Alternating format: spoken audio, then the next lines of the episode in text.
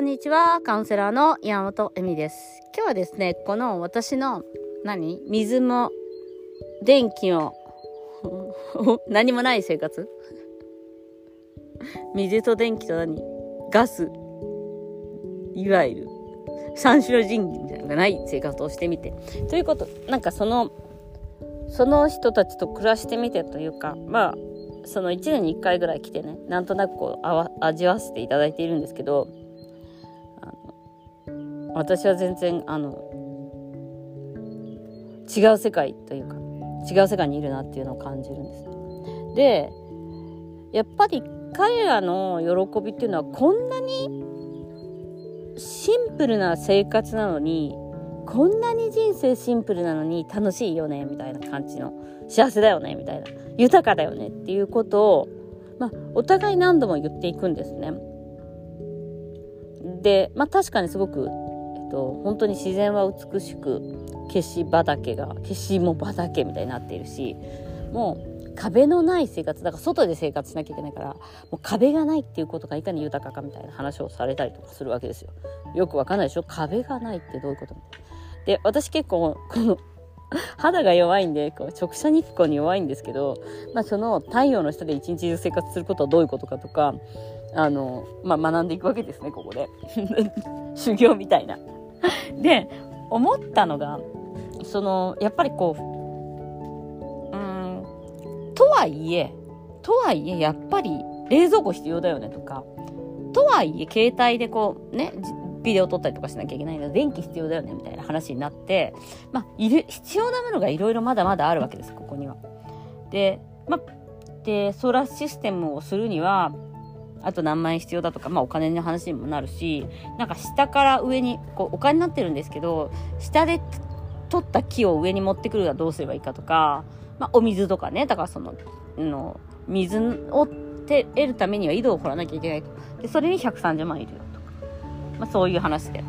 で、なんか、でも、ここは、その、うん、自然の恵みから全てこう、もらう、エネルギーをもらって、そういう生活をするっていうことをするのを目的としているから、まあ結局最終的にはそういう、なんていうのかな。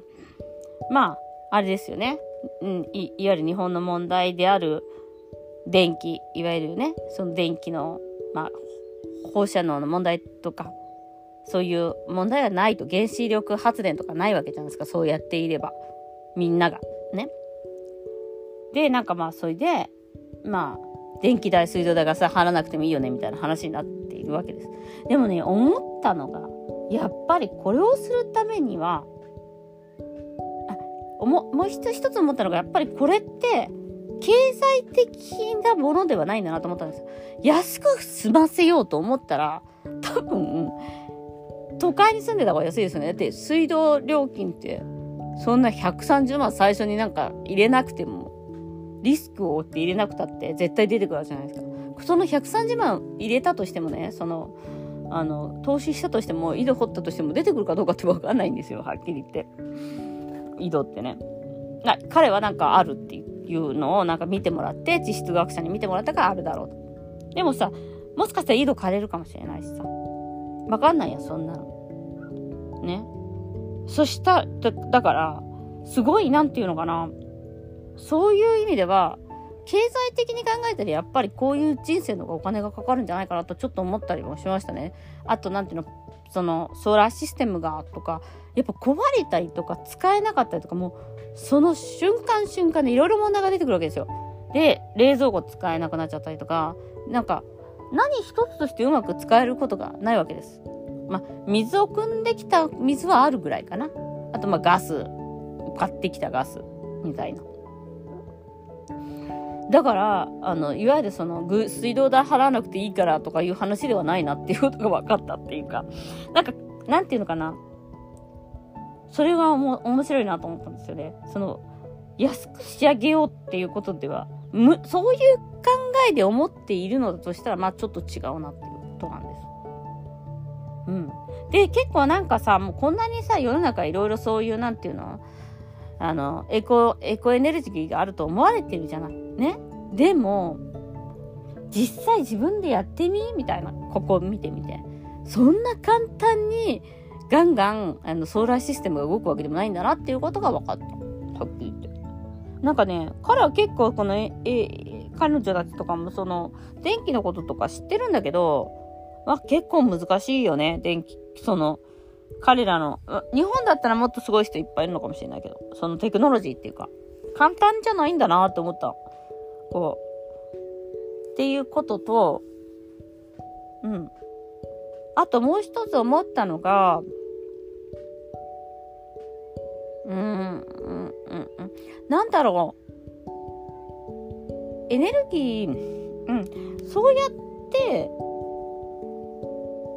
不便になる必要もないなっていうか 私にとって、与え、その、まあ、もちろんその、だから家に帰ったら、ああ、電気ってありがたいなとか思うと思うんだよね。やっぱ、あ、水がすぐ出る、あったかい水が出るってめちゃめちゃありがたいなって思うと思う。だからやっぱそういうありがたみっていうのはわかる。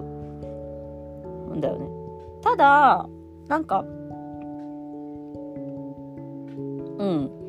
こういう生活をしてみて分かったことが、あえてこんな、うん、いや、だから、お、好きならやった方がいいんだなって分かったの。なんかね、だから、こういう生活が好きなんだなと思ったの。あの、ある意味。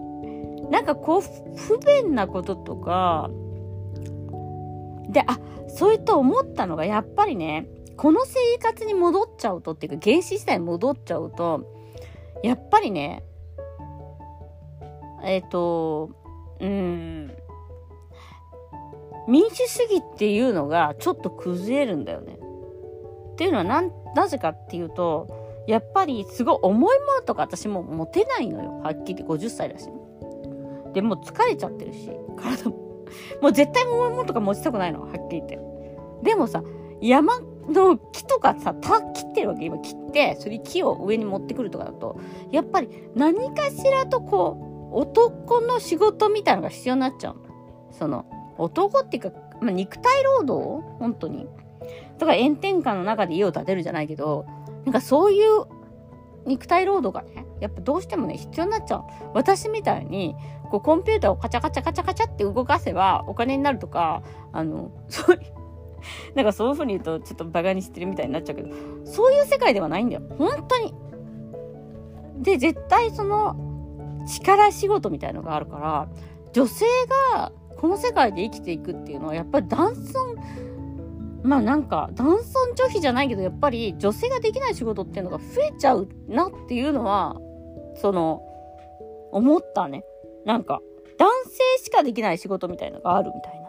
その重いもの持ったりとかすごいか、簡単なことよ。でも、水とかはさ、水道、お金さえ払えば水道入れば出てくるんじゃん。だからさ、男性も女性もないじゃん。そんな。大変だって。ちょっとお金稼げば、水道、水道のある家住めるし、普通に。わざわざ誰かに頼んで水持ってきてくれ、もらう必要もないわけだ。はっきり言って。だから、なんていうのかな、そういう支え合いとか、助け合いみたいのがないとここは生きていけないの。だから、コミュ障とかだったらもう絶対無理。私みたいにちょっと変わっててコミュ障だと、無理やって思ったのね。お願いありがとうみたいな世界だから、やっぱり。だからね、なんか電気とか水道とかすごいね、デモクラシーなんだなと思った。民主主義っていうか。そう。なんかそういうものがなくてもね。だから男性の肉体労働がなくても生きていける世界ってあすごい女性にとって優しい世界。だからもっともっと便利になるべきなんだなと思った。ということで今日は水も何？電気も水道もガスも何もないところに住んでみての民主主義化についてお話ししました。ご視聴ありがとうございます。